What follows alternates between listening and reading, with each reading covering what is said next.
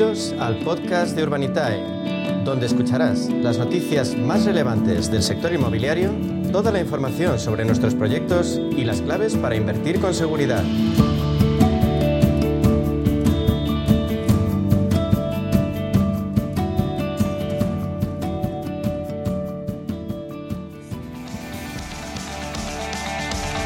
Ya saben, a media sesión nos gusta aunar dos focos de interés del programa, la inversión y lo inmobiliario.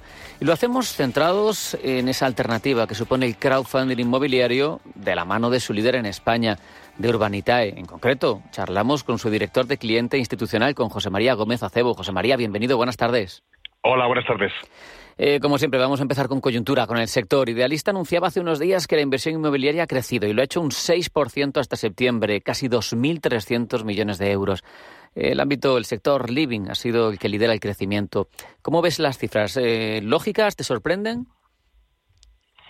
Bueno, son lógicas en la medida en que hay una estabilización de tipos de interés, con lo cual ya los inversores y los vendedores saben a qué atenerse en términos de perspectivas y de proyecciones, ¿no? Entonces eh, es más fácil fijar eh, precio y ponerse de acuerdo las dos partes porque la parte de financiación que es esencial está más, tiene más visibilidad y menos incertidumbre. Por otro lado, la preponderancia del sector living responde a una necesidad obvia, que es que se sigue habiendo una insuficiencia clara de nueva vivienda en España y hay que buscar soluciones de todo tipo para que los hogares que se van formando encuentren un sitio donde residir. Y esa es la razón de la pujanza en todos los formatos, desde la vivienda, desde el residencial libre, que está un poco más reprimido porque la demanda solvente ya no es la misma con la subida de los tipos de interés, pero que sigue habiendo, pero existen también otras fórmulas que se están poniendo en marcha que permiten eh, sustituir lo que es la pura residencia tradicional por otras formas de, de residencia tipo living, tipo residencia de estudiantes, tipo otra eh, senior livings que están funcionando muy bien. Por otro lado, CBR cree que en un horizonte a 12 meses vamos a tener una coyuntura, un momento fantástico para invertir en ámbitos como la vivienda, eh, los hoteles o el healthcare. Eh, ¿Qué piensas? ¿Crees que es correcto limitarlo a 12 meses? Bueno, yo creo que tiene que ver con que hemos pasado un par de años muy flojos en términos de inversión debido a esa, a la fuerte subida de tipos y a, y a la descorrelación o la falta de acuerdo entre oferta y demanda, porque había una divergencia en cuanto a expectativas de precios, y eso se ha ido corrigiendo a la medida que se han estabilizado tanto los costes de construcción como los tipos de interés. Es decir, ya tenemos todos mejor visibilidad de lo que valen las cosas y eso favorece las transacciones. Como ha habido muchas transacciones paradas a la espera de ese acuerdo de precios, eso va a generar un aluvión de operaciones a corto y medio plazo. Y vuelvo a insistir en la idea de que en el residencial como hay poca oferta y sí que hay una demanda eh, que necesita un lugar donde estar, pues, pues va a seguir produciéndose cada vez más transacciones en ese sentido. Yo efectivamente no limitaré un año porque el ritmo de creación de, nuevas viviendas sigue siendo insuficiente y no es un tema que vayamos a resolver en 12 meses, eso seguro. Claro. Eh, José María, estamos viviendo cierre de mes. Eh, en tu opinión, ¿cómo ha sido octubre para Urbanita y cómo lo has vivido? Proyectos que se han financiado y capital levantado. Pues la verdad es que estamos, hemos estado un mes el récord, récord en cuanto a volumen de inversión, que hemos superado los 16 millones de euros y hemos realizado seis proyectos que ha coincidido que entonces han sido proyectos de deuda, con retornos por encima del 11% en todos los casos, 11, 12, 13%, y promotores de primer nivel. Estamos muy contentos de cómo ha ido el mes y de la respuesta de nuestros inversores, que ha sido fantástica. Prácticamente dos proyectos a la semana lanzados, tipología de préstamo. ¿Por qué habéis decidido apostar por este tipo de proyectos en lugar, por ejemplo, de los de rentas?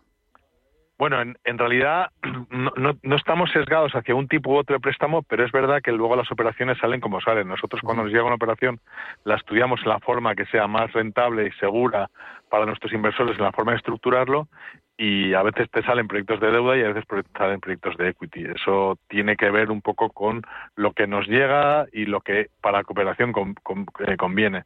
Es verdad que estamos más sesgados hacia deuda que hacia el equity, pero por ejemplo, en lo que me preguntabas de rentas, estamos preparando un par de proyectos para este mes en rentas que tienen muy buen buen, buen inquilino, buena zona, buen valor inmobiliario, que seguro son atractivos para nuestra base inversora. Y más inmediato todavía, hoy abrís a financiación nueva oportunidad de inversión nada menos que en Mallorca, el proyecto Son Vida.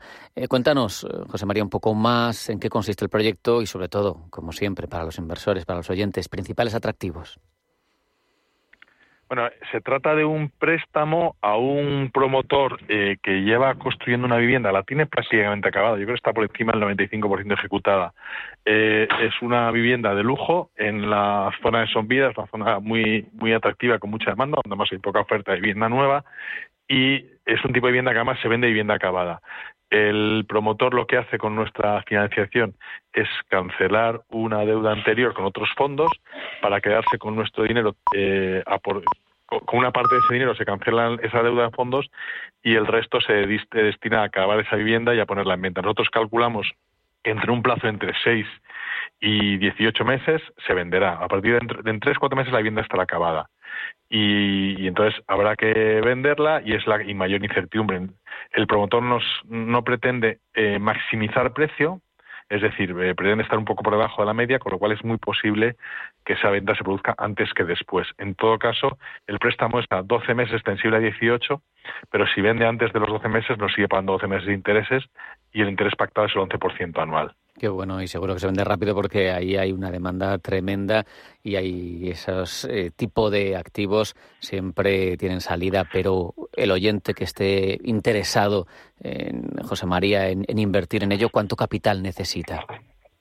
Pues como siempre sabes que tenemos una limitación de, de, inversión que por debajo tiene que ser siempre por encima de 500 euros. Es una cantidad pequeña y es la que consideramos mínima para que se considere inversión. A partir de ahí, eh, en este caso, hemos limitado por encima la inversión a un máximo de 10.000 euros eh, por inversor.